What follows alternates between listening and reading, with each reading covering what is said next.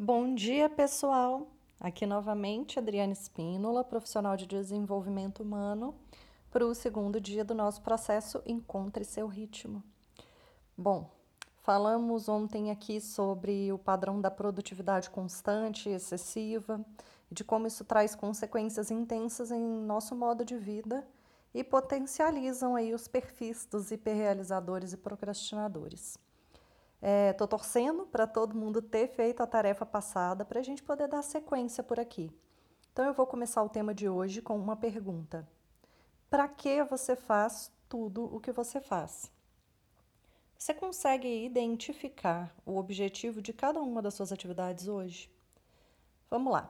Cada pessoa tem seu propósito de vida, seus objetivos, suas metas, mas todos nós temos um grande objetivo em comum que é viver da melhor forma possível, nos sentirmos completos em nós mesmas, termos uma vida alegre, divertida, próspera, leve. Não há uma única pessoa no mundo que diga que não deseja isso. Para que isso seja uma realidade, a gente precisa tomar consciência de para que fazemos tudo o que fazemos. Para os hiperrealizadores, a necessidade de fazer sempre muitas coisas, de se manter atarefado constantemente, leva a uma absorção gigantesca de tarefas que muitas vezes não fazem o menor sentido. Muitas delas vão sendo abandonadas pelo caminho, o que traz para essas pessoas, para as pessoas que têm esse perfil hiperrealizador, uma enorme sensação de inconstância e de fracasso autocrítica, autojulgamento. Afinal de contas, o grande objetivo do hiperrealizador é fazer muito e alcançar grandes resultados sempre. Aí está. Se você não tem consciência de para que você está escolhendo fazer cada uma dessas coisas, ficará preso em dois ciclos: o ciclo da exaustão e o da frustração. Para os procrastinadores, a falta de consciência do para que você realiza as tarefas de hoje é o que mantém você deixando sempre para depois. Não encontra um sentido real, o objetivo de estar fazendo aquele algo. A tendência é assumir coisas aleatórias e ficar olhando para elas diariamente, como se elas fossem seres do mal ali te encarando para te lembrar: eu estou aqui e você mais uma vez está adiando. Se você não tem consciência de para que está escolhendo fazer essas coisas, vai ficar sempre preso também no ciclo da autopunição e do fracasso. Saber o para que você faz cada coisa não é apenas para ter uma explicação, para racionalizar, e sim para que você possa ter consciência real de se realmente é algo que você escolhe para a sua vida. Se há um grande objetivo e você realmente deseja alcançá-lo, você sabe para que você está fazendo aquilo. Desse lugar, você traça metas e caminha em direção a isso. Se você absorve tarefas sem ter um objetivo, ou se tem um objetivo, mas não sabe para que realmente esse objetivo está sendo definido, não faz sentido para você. Não há motivação real. E logo aquilo vai ser abandonado. Isso vai drenar seu tempo, sua energia e ainda vai te levar para mais uma vez para o lugar de frustração. Para que, o para que, ele é diferente do porquê. O porquê é uma maneira aí de você justificar alguma coisa e não de esclarecer, de ter consciência. Vamos para um exemplo, para ficar mais fácil de entender. Eu quero perder 10 quilos. Esse é o meu objetivo. Você conseguirá apresentar vários porquês aí na sua cabeça para esse objetivo. Então, se eu estabeleci o objetivo de quero perder 10 quilos, eu posso dizer porque eu não gosto do meu corpo, porque a sociedade me julga, porque eu não me encaixo nos padrões pré-estabelecidos, porque quero que as pessoas me achem bonita. Você percebe que todos esses porquês são apenas o meu ego gritando? Nesse caso aqui, meu objetivo possivelmente deveria ser algo relacionado a trabalhar a minha autoestima e autoaceitação. Vamos então agora aos paraquês. Quero perder 10 quilos. Para quê? Para ter mais resistência física, para reduzir meus índices glicêmicos, por exemplo, para alcançar mais mobilidade, para brincar com meus netos sem me cansar tanto, para realizar passeios e viagens que hoje não são possíveis pela minha baixa disposição. Aqui eu encontrei motivação.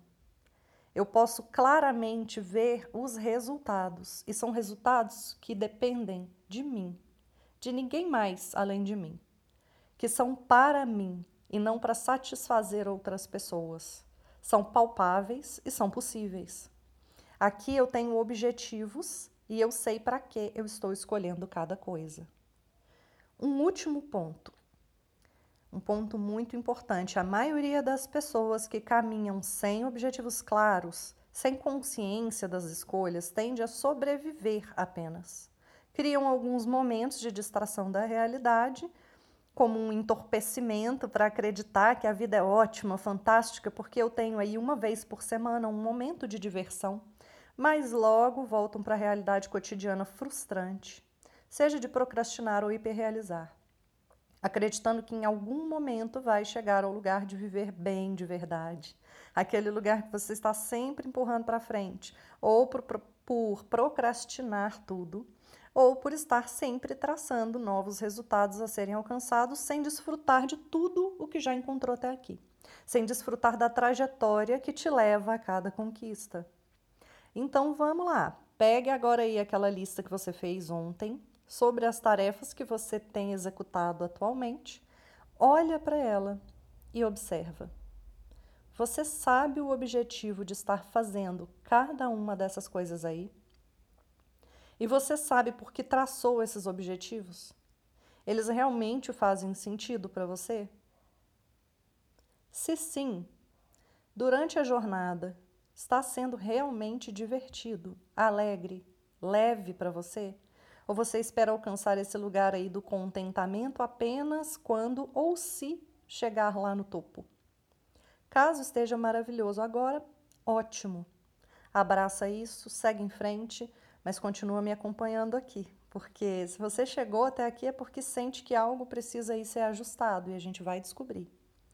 Para você que percebeu que está fazendo tudo o que faz para que em algum dia no futuro você possa realmente se divertir e aproveitar a vida, ou que faz, no caso dos procrastinadores, apenas sonha, muitas coisas sem ter objetivos claros, chegou a hora de compreender que esse futuro aí você nem sabe se vai existir.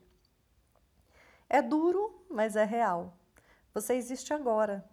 E dez anos atrás, você estava vivendo dessa mesma forma, acreditando que hoje já estaria sendo lindo.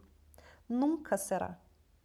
Nunca será porque você sempre estará empurrando para frente, ou a realização, ou a satisfação por ter realizado.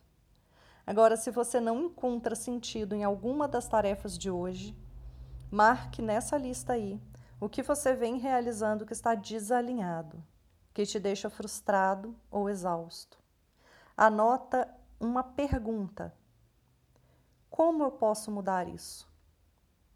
Trabalhe um pouco nessa pergunta. Observa que aí nesse papel está todas as coisas que hoje é a sua vida. Todas as coisas que são a sua realidade hoje e como você pode mudar o que você não gostaria que estivesse aí. Como tudo pode ser muito melhor do que você está criando hoje. Nós temos por semana um total de 168 horas. Some o número de horas que você gasta realizando todas as suas tarefas e veja se isso é real. Para você que hiperrealiza, o que pode ser ajustado aí? Como você pode reduzir a carga total e do que você pode abrir mão hoje? Para você que procrastina, quais são os seus objetivos? Quais são os seus talentos e suas forças? O que pode ser incluído aí nessa lista que vai te motivar a iniciar uma jornada de movimento e colocar sua energia no mundo? Cria uma ação para você procrastinador. Crie uma ação para ser realizada hoje, que vai te criar movimento, te levar para mais perto desse objetivo. Amanhã a gente continua trabalhando nessas informações, nas informações que foram levantadas através da sua lista e nas informações que foram levantadas a partir dessa atividade de hoje. Fiquem nas perguntas, e até lá!